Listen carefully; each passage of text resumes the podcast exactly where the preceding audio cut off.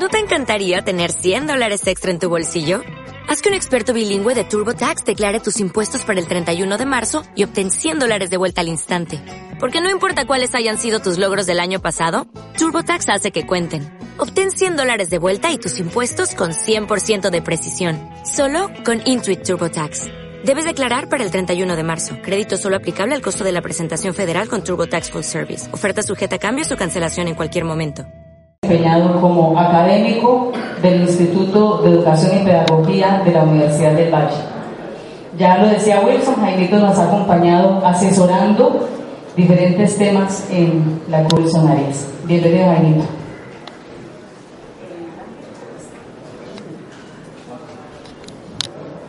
Eh, buenas noches. Muchas, muchas gracias por la invitación, por las palabras eh, tanto de Wilson como de Nancy.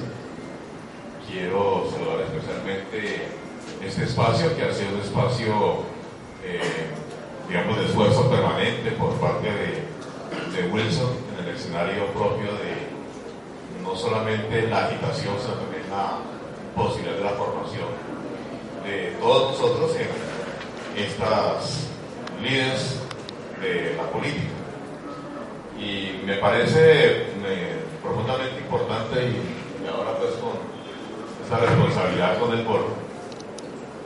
Por eso más que venir aquí a traer respuestas, yo traigo es preocupaciones para que todos nos metamos entre las preocupaciones y miremos cómo sacamos esto adelante. En el entendido que, viendo el marco de estos escenarios, había pensado hacer una reflexión tema y, en un sentido mucho más político que eh, las cifras y las cuentas o algún tipo de asesoría jurídica en relación con el pago o no pago y, las posibilidades de cobro que tenga la administración frente a los impuestos. Y lo digo eso porque nosotros tenemos un gran reto y un reto que se nos coloca de frente en el primer trimestre del próximo año. Y es que nosotros tenemos unos contrastes profundamente grandes en este país, de pasar de parlamentarios que no leen, pero sí votan, y terminan siendo premiados en las direcciones de partidos, versus parlamentarios que no solamente leen, sino que hablan y caminan al lado del pueblo. Y han pasado entonces generando esos debates denunciando, tratando de colocar en un escenario mucho más claro y mucho, más transparente lo que sucede con la política nacional o con la política regional. Y creemos de que el gran reto para nosotros es poder pasar de la denuncia, es poder pasar de esta posición de colocar sobre la mesa los debates y lo interno y lo confuso de cada una de las políticas para entrar a un proceso real de transformación de nuestro país. Y para llegar a ese proceso real de transformación requiere indudablemente el compromiso de todos y cada uno de nosotros. Y no solamente como ciudadanos, en un ejercicio del voto, sino también como actores de lo público y por eso planteé como subtítulo de esta intervención información, información de ciudadanos y actores de lo público. Y la pretensión es que cada uno de nosotros pueda ser multiplicador de ese esfuerzo por transformar nuestro país. Y tenemos una, digamos, una coyuntura muy, muy particular. Y la coyuntura particular es que, no sé, como tan contradictoria la vida, tenemos un ambiente y unas condiciones que nos deberían de dar mucha fuerza a nosotros, mucha alegría para poder salir a confrontar a la derecha, para salir a confrontar a los que actúan en contra de los intereses de las mayorías de este país. Y ese sector de derecha tiene hoy, yo creo que una situación muy complicada. Y tiene que sacar y darle toda la publicidad del mundo a los intereses, a los empujes, a las propuestas, tanto de la derecha legal, digamos, al lado de la unidad nacional, como la derecha ilegal que tiene que sacar una lista en cabeza de Álvaro Uribe Vélez y demás comprometidos con el paramilitarismo en este país. Así de mal se encuentra la derecha. Y eso nos da a nosotros para poder empujar con mucha consideración, con mucha grandeza, lo que significa una perspectiva de cambio en Colombia. ¿Y eso cómo se nos traduce a nosotros aquí? Yo pienso que hay una traducción de lo que planteaba Wilson ahorita en términos de la decisión política y lo que significa un modelo de desarrollo que favorece fundamentalmente el neoliberalismo. Y para nosotros como Valle del Cauca y para en particular para Cali, pues indudablemente esto tiene una afectación que voy a tratar de eh, ilustrarla aquí para que eh, tengamos la posibilidad de conversar después de la intervención. Los impuestos en nuestro país, en cualquier país del mundo, y una pregunta que nos hacen nosotros es que si nosotros podemos gobernar sin impuestos. Los impuestos son una necesidad que se requiere para poder garantizar de alguna u otra manera unas metas comunes del conjunto de la sociedad. Como es una necesidad para garantizar metas comunes del conjunto de la sociedad, el origen de esos impuestos y la forma como se reglamenta y se los impuestos plantean que esos deben ser claros, no pueden ser arbitrarios y deben consultar la capacidad contributiva de la sociedad, partiendo y reconociendo de que en la sociedad hay desigualdades. Por lo tanto, se propone, se empuja, se impulsa por muchas partes una consideración que plantea que los impuestos deben tener un carácter progresivo, es decir, que entre tenga más la gente, más debe contribuir para el beneficio general de todos en la sociedad. Pero además venimos de una escalada de transformaciones en términos de la estructura del Estado, que en principio, digamos, para partir de la base del Estado clásico liberal, se suponía que el Estado solamente iba a regular unas materias que permitieran fundamentalmente que el mercado funcionara. Y el Estado a intervenir absolutamente para nada en términos del mercado, en términos de la economía. Y el mercado resolvía todas las necesidades del conjunto de la población. Simplemente garantizaba unas reglas de juego fundamentalmente alrededor de las libertades, y las libertades principales era la libertad de poder contratarse, necesidad fundamental del sector capitalista del desarrollo. Ese Estado era pequeño, por lo tanto necesitaba muy pocos recursos para poderse mover, porque su función era muy limitada, era muy pequeña. Cuando el mercado no logra resolver todas las necesidades humanas, cuando la realidad es mucho más fuerte que esa mano invisible que decían los clásicos de la economía eh, capitalista, que iban a, a, lograr la felicidad de todos mediante la regulación del mercado por la ley de la famosa oferta y la demanda. Y resulta que eso no es real. Resulta que en la realidad no era posible una discusión entre iguales cuando hay uno que tiene la propiedad de todos los medios de, producción, mientras el otro que solamente tenía su fuerza laboral. Entonces, una realidad se permitiera en el mercado una igualdad para poder decir que funcionaba la ley de la oferta y la demanda. Entonces, se ve la presión social obliga a que el Estado tenga que transformarse y asumir una serie de bienes y de servicios que no era posible resolverse en el mercado en la búsqueda de la felicidad del conjunto de la población. Implicó de que ese tipo de ejercicios de bienes, de servicios que tenía que dar el Estado, para no tener que estarlos negociando en el mercado, entonces se elevaron a la categoría de derechos, quedaron por fuera de cualquier escenario de, de negociación. Y el Estado entonces asume como obligación y como responsabilidad suplir, llenar los vacíos que no es posible que esa realidad los eh, llene en función de, las, de la felicidad de la, de, la, de, la, población.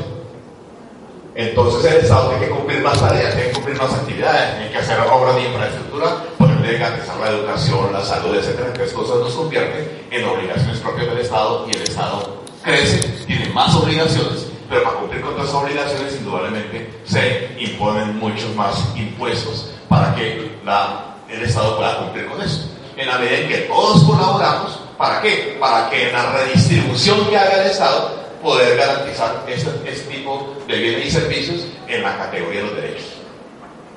Y entonces nos metieron en un gran debate, que es que ese Estado se creció mucho, pues aquí en Colombia particularmente, pues por lo que significa el clientelismo, pero que se creció mucho, se volvió demasiado pesado, impedía el desarrollo real de la sociedad, por lo tanto había que volver a chiquitar el Estado quitarle un poco de funciones al Estado y entregarse al sector privado porque el Estado eh, demostró que era incapaz de asumir eso y el sector privado sí podía tranquilamente resolver tipo de situaciones. Pero con un elemento adicional y es que los impuestos no bajaron. Le quitamos responsabilidad al Estado, pero los impuestos no bajan. Entonces el Estado tiene que responder por menos cosas, pero los impuestos crecen. Y entonces, ¿qué es lo que sucede? Decir, ¿por qué si el origen del Estado supuestamente pequeñito era pocos impuestos porque tenía muy poca cosa para hacer? Y como tienen más obligaciones, aumentan los impuestos para que cubran las obligaciones. Ahora tienen menos obligaciones, pero los impuestos crecen. Esa es la gran eh, inteligencia y por eso se denomina, desde mi punto de vista, neoliberalismo. Una forma nueva de hacer lo que en principio fue el Estado liberal una forma moderna. Y la forma moderna es que la parte impositiva quedó en beneficio de quién? De los particulares. Que asumen los servicios, que asumen los, las obligaciones que dan el Estado, se las han entregado a los particulares. Pero nosotros seguimos con la carga impositiva. Seguimos cumpliendo con esos elementos. Entonces, ¿los impuestos para dónde se van? ¿Para qué sirven los impuestos? Y dentro de ese proceso en Colombia nos plantea otro fenómeno, que se materializa en la Constitución del 91. Y es que había que acercar el Estado al ciudadano, los movimientos cívicos que se dieron antes de la reunión del 91 eh, generaron, digamos, como ese eh, vacío que existía porque todo estaba absolutamente centralizado en Bogotá y tenía que generar un proceso de acercamiento ampliar la democracia, materializar la democracia. Y entonces empezamos, por ejemplo, con la elección popular de alcaldes. Este es un ejemplo fundamental, ¿no que en el 86 se dio el acuerdo para hacer la famosa elección popular de alcaldes y ya teníamos un mandatario que no era nombrado desde Bogotá, sino un mandatario que era elegido por nosotros de manera directa para que tuviera una relación más cercana. Y como era elegido por nosotros, conocía mejor nuestros problemas, conocía mejor las necesidades y probablemente podía gobernar mejor y resolver y satisfacer las necesidades de los ciudadanos. Y entonces, de los elementos primarios que aparecen allí, que le pasa a uno como ciudadano es que cuando yo adquiero la mayoría de edad, me dan una cédula, ¿no es cierto? Se supone que yo con la cédula ya puedo ser una persona autónoma, ¿no? Puedo tomar decisiones, puedo entrar en un bailadero. ¿Tiene cédula? Sí, puede entrar en un bailadero. Ya uno se supone que es mayor de edad y puede tomar decisiones. Se supone que con la cédula yo puedo tener autonomía. No tengo que estar representado por mis padres o por un mayor. Pero si yo con esa autonomía me meto la mano en el bolsillo y solamente tengo la cédula, no tengo peso, entonces ¿en qué queda mi autonomía? Entonces yo necesito ir a bailar y tengo que decirle a papá, necesito plata para ir a bailar. Y entonces aparece la frase que dicen hoy los cómicos, ¿no? Mientras usted viva en estas cuatro paredes, yo pongo las condiciones. Se me acaba la autonomía. ¿Sí no? Entonces parte de lo que sucedía en el municipio, en la famosa descentralización, es que elegimos autoridades pero no tenían recursos propios, tenían un manejo directo, ¿no es cierto? De, lo que significaba tener o complementar ese ejercicio de autonomía, que es lo que termina la Constitución del 91 decidiendo que había que tener una descentralización que también implicaba que los gobiernos municipales tuvieran tener un manejo propio de los recursos. Y le dejó de que esa tarea la reglamentara nada más ni nada menos que el Congreso de la República de Colombia. El Congreso de la República de Colombia empezó a reglamentar y sacó la primera ley, no sé si recuerdan, la ley 60 del 93, en donde planteó que los municipios van a tener las competencias y van a tener los recursos. Pero para llenar todos los vacíos y los inconvenientes que había de deuda de la nación, Entonces se despojaron de un poco de competencias, pero no en la misma proporción de los recursos. Y le dijeron a las municipales, consiga mijito. Consiga recursos. Entonces los municipios también empezaron por la misma carrera como hacía el Estado Nacional. Cogieron la carrera de endeudarse, de buscar la financiación por, por otras partes. Él dice que nuestra autonomía queda determinada, queda limitada, porque estaba dependiendo de un órgano central, que era el Congreso de la República, quien tenía que legislar en función de esa autonomía. Y la forma como legisló, de manera, limitó profundamente las posibilidades de autonomía de los municipios. Y entonces crea los marcos legales sobre los cuales se tienen que mover los municipios en relación con los recursos. Entonces, fíjense todo lo que hemos vivido. Aquí parte de las denuncias que se han hecho en distintas intervenciones es cómo le pasó el sistema general de participaciones a tener las famosas transferencias de la nación a los municipios. Todas las variaciones y los recortes que hubo de la obligación de la nación de transferir recursos a los municipios. Eso también ha implicado que por lo menos hoy en este gobierno, que lo hemos dicho en varias oportunidades, para que puedan los municipios acceder a recursos nacionales, tienen que suscribir los famosos convenios plan. Y los convenios plan se suscriben única y exclusivamente con quienes apuesten a obras de desarrollo, a quienes le apuesten a proyectos que están en el Plan Nacional de Desarrollo. Que si no están en el Plan Nacional de Desarrollo, no pueden apostarle a recursos de la nación. Es decir, no hay convenio plan, no hay plan. Que eso es lo que están haciendo todos los alcaldes, los gobernadores, que han escuchado aquí, la pelea que hubo con el G11, el G13, la alcaldía y la gobernación por los famosos recursos de regalías a través de los convenios como por eh, 37 mil millones de pesos. Y además, para que los municipios pudieran ayudar a desarrollarse, dijo la ley que podrían tranquilamente reformar uno de los principales impuestos que tienen los municipios, que es el impuesto predial.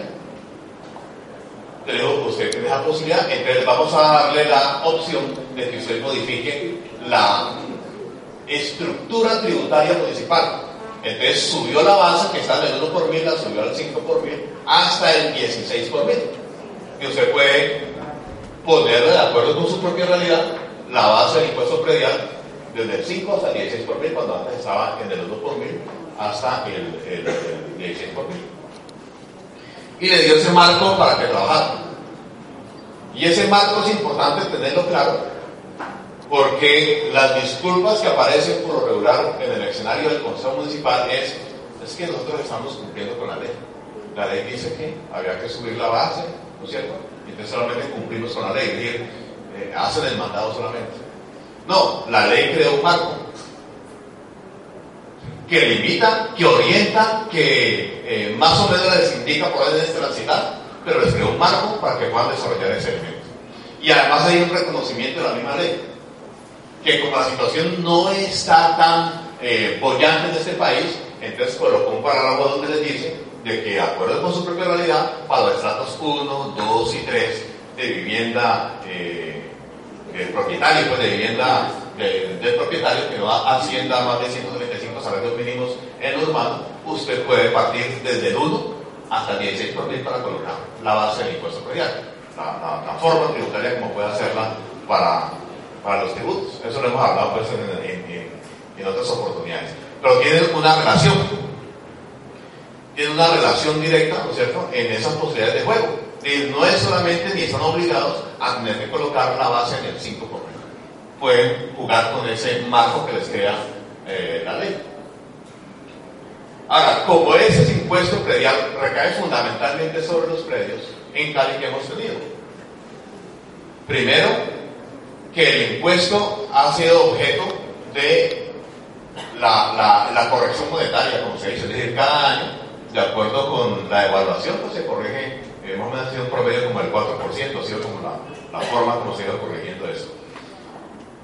Pero la base fundamental del impuesto predial la base para yo poder calcular el impuesto predial está sobre el avalúo catastral del predio. Por eso se conjugan los dos elementos. El impuesto como tal, que es la tarifa, pero sobre qué reposa tarifa. Yo a qué le tengo que cargar el impuesto predial. Entonces al, al predio, y el predio como lo, lo, lo es a través de ese avalúo catastral que se hace, en donde el gobierno planteó que se puede llegar casi hasta el 100% del avalúo comercial. Amplió el, el, el, rango del de avalúo catastral. Y además,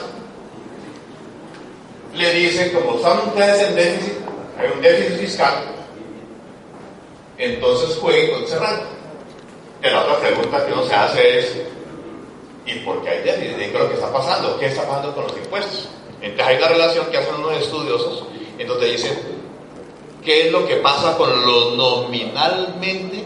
Es decir, lo que por norma se debería recaudar el municipio con el recaudo efectivo. ¿Qué es lo que sucede? ¿Qué es lo que pasa?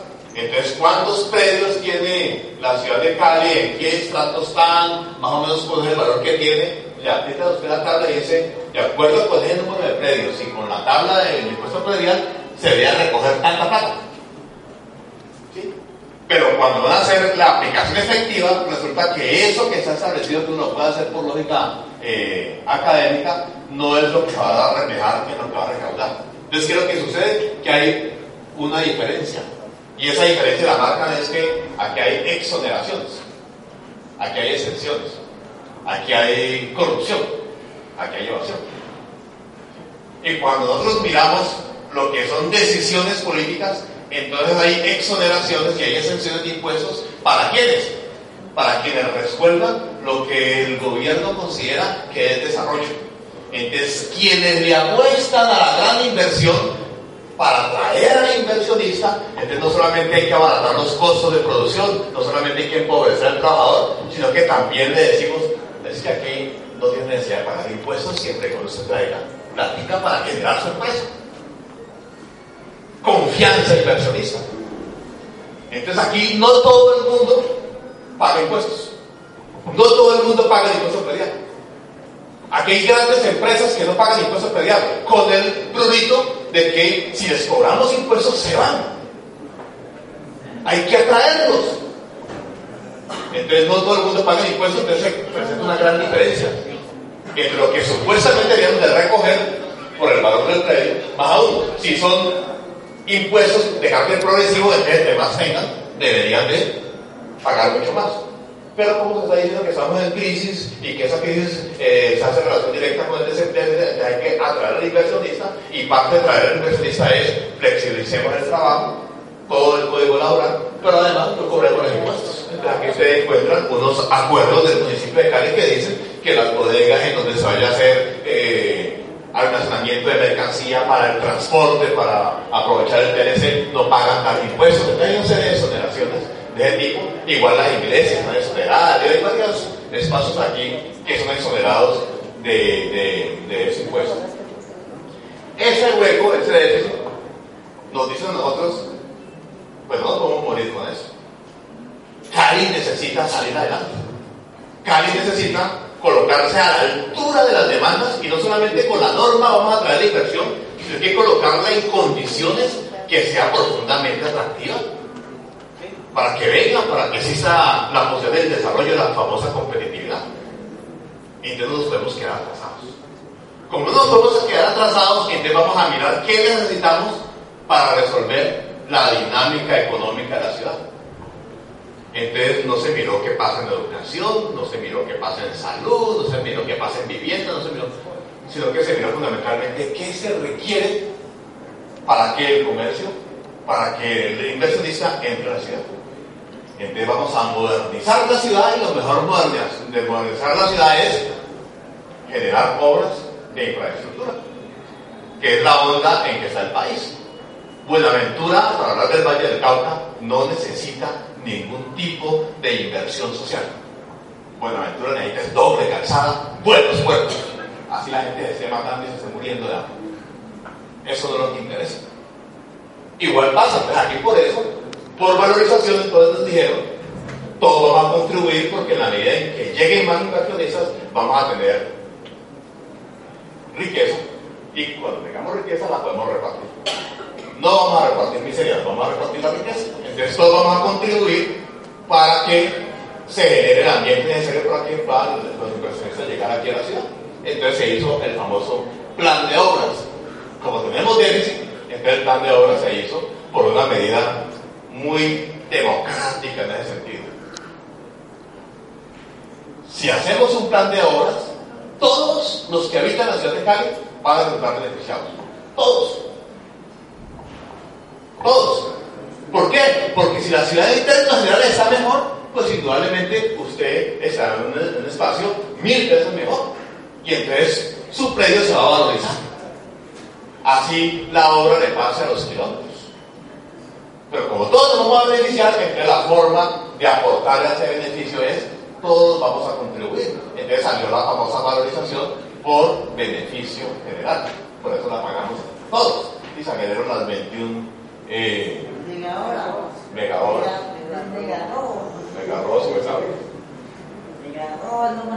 y, esa, y esas mega obras, como ya se mostraba en el video, pues algunos debates de los que hizo eh, Wilson en su, en su paso por el Consejo Municipal, se aprueba en un principio por un valor de 680 mil en el 2008, ¿cierto? Más o menos. Y, no, la contribución de la organización, las horas son por 800 y algo, 800 y algo, y la contribución de la organización era por 680 mil. Después al año siguiente vino un ajuste. Después vino un ajuste, un ajuste, ¿no es cierto? porque algunos estudios no daban de lo que fuera, pues todo lo que se denunció que nunca apareció y hasta hoy no ha aparecido. En el año siguiente hizo un ajuste y se elevó eso a 960 mil millones de pesos, de los cuales se supone entonces de que una parte iba por eh, valorización, la otra parte es el saldo del CAL. Y por valorización y recursos propios sumados 822 mil millones de pesos, 960 y a Cali le tocaba el saldo, 340 mil millones de pesos, eh, palabras más, palabras menos, le, correspondía a, a Encali. El recaudo y la forma como se programó las famosas obras no fueron correspondientes. Y no fueron correspondientes porque se aprobaron las obras, contribución de valorización, más lo que hemos venido hablando del impuesto predial, sin tener una lectura clara de la situación socioeconómica que está viviendo en la ciudad. Entonces, indudablemente todo el mundo tiene capacidad de pago, a le coloquen los papayazos que quieran colocar. Por mucho papayazo que le coloquen se tiene plata, entonces indudablemente no pagan. Los que tienen plata pueden aprovechar el papayazo y pagan, los demás pues no, no tienen cómo pagar. Ese, todo ese plan a ellos se les atrasó. Y simplemente para decirles unas cifras. Por ejemplo, en la programación que se hace, ellos aspiraban a recaudar en el año 2012 176 mil millones de pesos por valorización. Y eh, según las cuentas, ellos en el 2012 solamente recaudaron 122 mil millones de pesos. 176 mil 487 millones de pesos. Lo mismo pasó en el 2011. En el 2011 ellos aspiraron a recaudar 163 mil para redondear millones de pesos y recaudaron 111 mil 600 millones de pesos. Un recaudo en términos generales bastante alto, pero que en la suma y el acumulado entonces da a pesar una cartera bastante, bastante grande para las famosas megahoras. Pero como ellos son muy inteligentes, entonces encontraron la salida. Pues como no hay plata para terminar las mega obras, la gente lo está pagando. Pues no hay ningún problema. Hablemos con el Consejo Municipal y propongamos unas vigencias futuras. El Consejo Municipal, en términos generales, Nicolás Perezoso, pues no aprobó. Es decir, comprometemos plata de 2014, de 2015, de 2016 de los recursos del municipio hasta el 2017, perdón, para terminar las famosas megaobras que se supone que van a aplicarse al cobro de valorización cuando la gente salga por el día. ¿Sí? Cuando salgan los chepitos con su respectivo maletín, cuando salgan los cobros coactivos, etcétera, etcétera, etcétera, en contra de los predios de la, de la, de la, de la, de la población.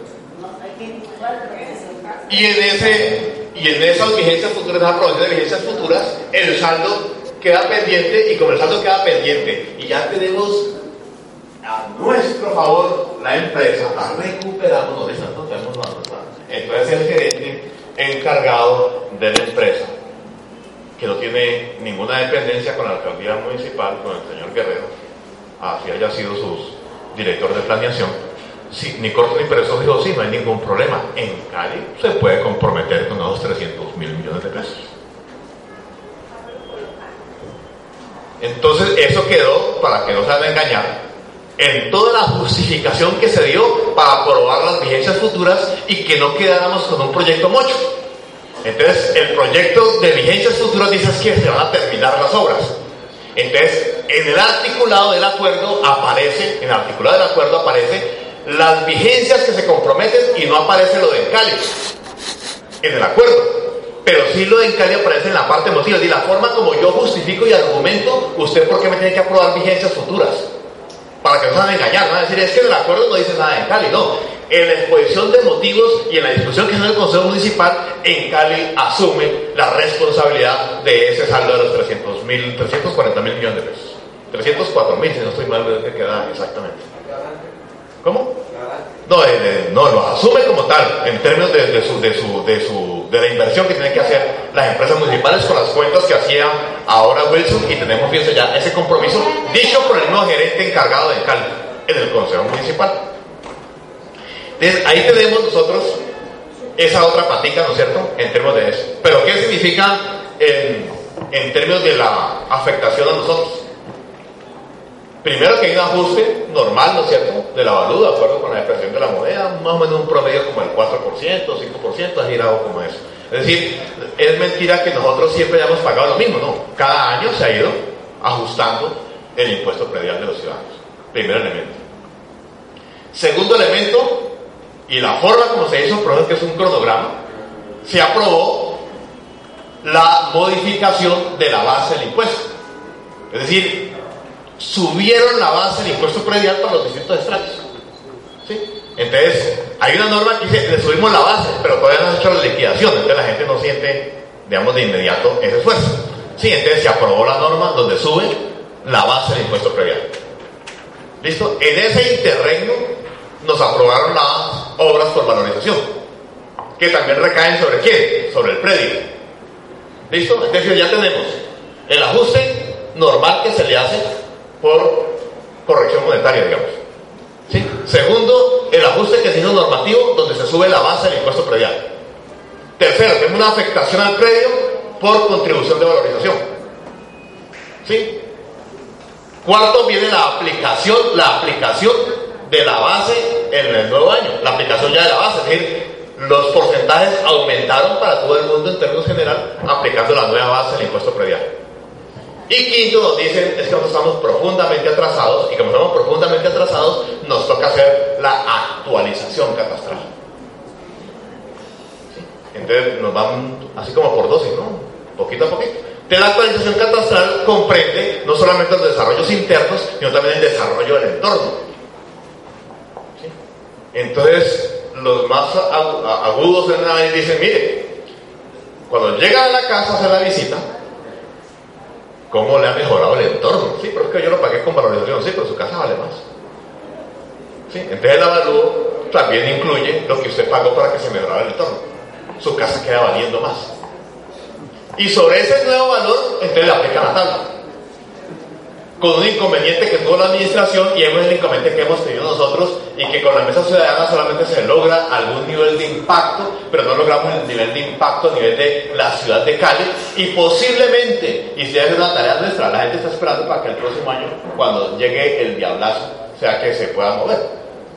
Porque ellos solamente alcanzaron a hacer esa famosa actualización en tres comunas. El promedio en términos generales de lo que aumentó ese avalúo en la ciudad fue el 71% como promedio. Es decir, que el crecimiento que hubo del valor de los predios en Cali es de 5.84 billones de pesos. Esa es la diferencia. En la Comuna 2, el incremento de ese, de ese valor fue el 57%. En la comuna 4 el 82% y en la comuna 17 el 84%. De allí que ustedes vieran de que estas comunas las que movilizaron diciendo vendo mi casa para poder pagar los impuestos. Porque sobre esa nuevo valúo fue que le aplicaron la nueva tabla de predial. Y entonces tienen que pagar es la nueva tabla de predial con la nueva eh, tarifa que se colocó allí con base en ese nuevo avalúo de su propia casa, de su propio predio.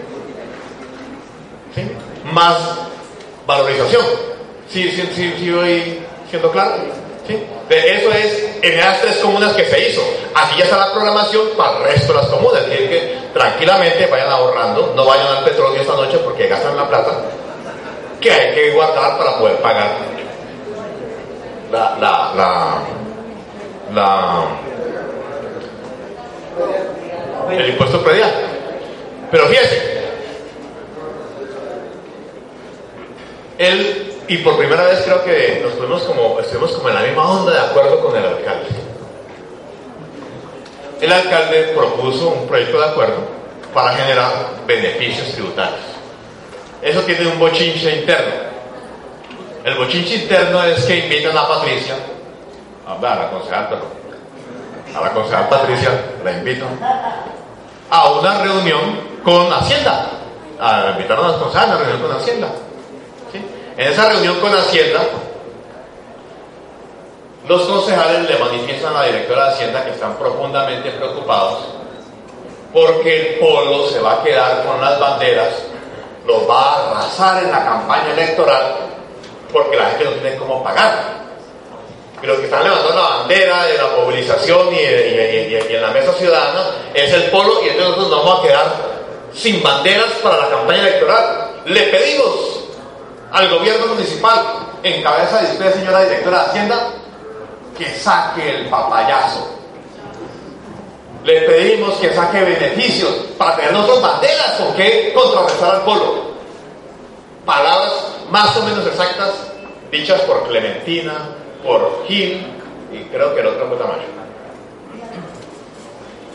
Así, en esa, en esa dimensión. Y entonces eso va construyendo la apuesta del proyecto de acuerdo para generar beneficios tributarios. Y entonces aparece el primer beneficio que es una gran mentira, una mentira así como de aquí a Pekín en donde ellos justifican y dicen, mire, la propuesta nuestra para lograr un beneficio tributario es soportar ese argumento.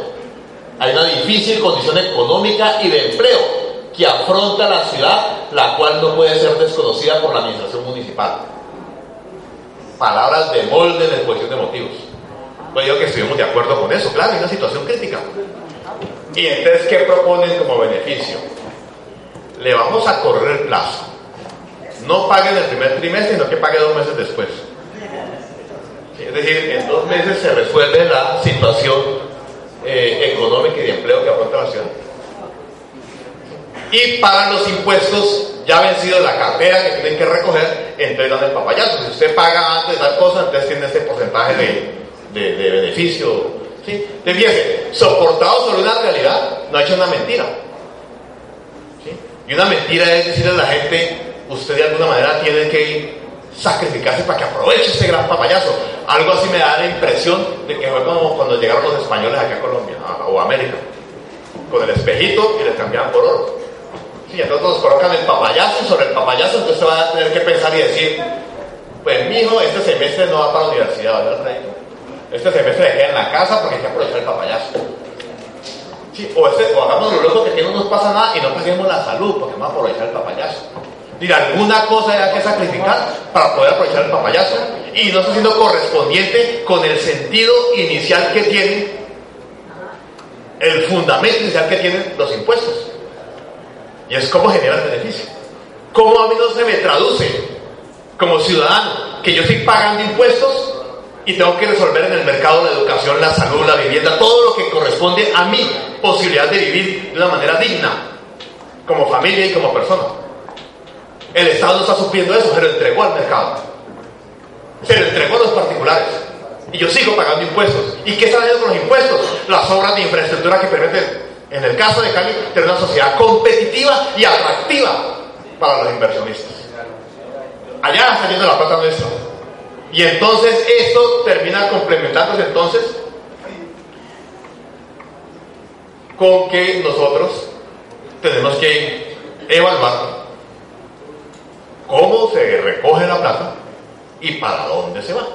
Entonces no solamente los impuestos que nos sacan nosotros y que podemos tener alguna disposición crítica frente a los impuestos, pero también nos también piensa, pero si eso me va a generar algún tipo de beneficio, yo hasta me puedo sacrificar. Y si eso me va a representar mejor educación, mejor salud, mejor vivienda, etcétera, etcétera, pues indudablemente, pues que diablos.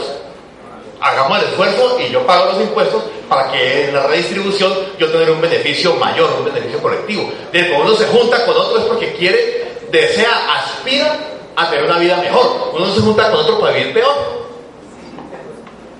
Yo no me junto en una sociedad y construyo un Estado para vivir peor. Se supone que nos juntamos para poder vivir mejor. Y por eso la demagogia en todas las campañas electorales. Aquí ningún candidato le dice a uno, vea, vote por mí que yo voy a poder a, a, vivir en la miseria. Nadie le dice eso. Porque se supone que nosotros nos juntamos para eso. Y entonces se supone que el Estado tiene unos fines políticos, eh, para la prosperidad, los derechos, la convivencia pacífica, el orden económico, político, social, justo, etcétera, etcétera, que no lo miraría en términos generales y por eso los invito a que lean el plan de desarrollo y lean el presupuesto y cómo se aplicaron los recursos del presupuesto.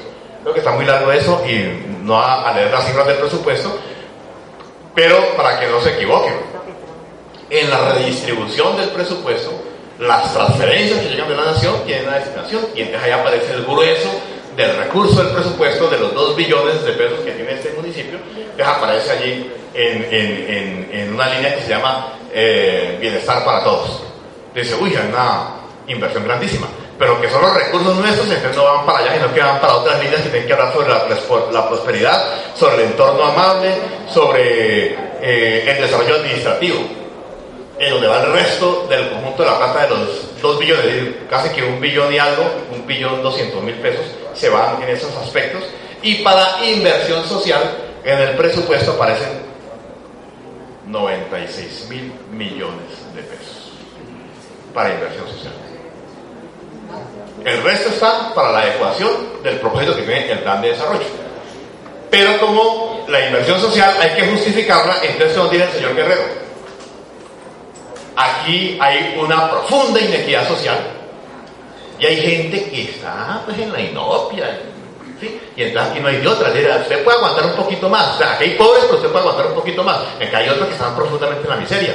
Entonces vamos a hacer la inversión social aplicada a los que más la necesitan. Voy a focalizar la inversión social. Y ustedes váyanse para el mercado. Y a ustedes les voy a dar, dependiendo de cómo esté su situación, les voy a dar los subsidios, aunque hay algunos subsidios que los cogen quienes tienen más necesidad, como los dueños del ingenio Manuelita, etcétera, etcétera. Pero esa focalización es lo que nosotros confrontamos de manera directa. Y sabemos de que no hay recursos, por eso hay que hacer plan. Por eso hay que presupuestar. Pero yo presupuesto y hago un plan soportado sobre un concepto. Y el concepto es que yo simplemente focalizo la inversión en los más pobres para subsidiarlos, volverlos dependientes y clientela. O hago un plan en donde tengo como concesión fundamental la garantía de los derechos para todos los ciudadanos, de carácter universal. Para todos los ciudadanos. Y como no me alcanza para hoy, hago un plan y digo, ¿cómo cumplo? ¿Cómo hago para cumplir con ese propósito de garantizar de manera universal derechos a los ciudadanos, no garantizar clientes, no miserabilizar más la gente, no volverla más dependiente y volver yo el padrino, el patrón, que además me sirve para los votos. Haz que el doctor es el que trae el chequecito de los 100 mil. ¿Cuánto quedan en familia de Nación? Como 200 mil pesos. 150 cada dos meses. ¿eh? Eso sí me sirve. Para focalizar así, pero ¿qué focalizo? Más miseria, Simplemente estoy dando una limosna con la plata de todos nosotros. No estoy generando una condición que eleve la dignidad de los ciudadanos. Esa es la pelea. Ese es el punto para nosotros fuerte de contradicción. Y quiero cerrar con lo que empecé. Ese reto, ese reto, lo tenemos que asumir de manera integral todos nosotros, en cada las coyunturas que se presenten. Y como la norma constitucional dejó muchos aspectos que deberían quedado cerrados desde mi punto de vista, blindados desde mi punto de vista, como este tema de los derechos, como el tema de la descentralización de los recursos, el respeto a los recursos, lo dejó para que fuera vía Congreso, vía legislativa, como se reglamente eso, indudablemente nos toca hacer una estrategia clara, concreta y precisa, como le hicieron los paramilitares y como lo pudo decir Mancuso en el Congreso de la República. El 30% de este Parlamento es mío y está preso. Nosotros tenemos que abordar como un reto, con una mirada hacia el futuro, con una confianza en los compañeros que hemos tenido al frente de estos cargos, pero con la posibilidad de que podamos crecer y llevar mucha más gente. Tenemos que abordar el espacio, para que nosotros podamos tener una incidencia real, pasar de la denuncia a realmente tener una posibilidad de transformar desde lo normativo, desde la aplicación real del Ejecutivo, desde el ejercicio real del poder, poder transformar este país en beneficio de todos nosotros. Muchas gracias, compañeros.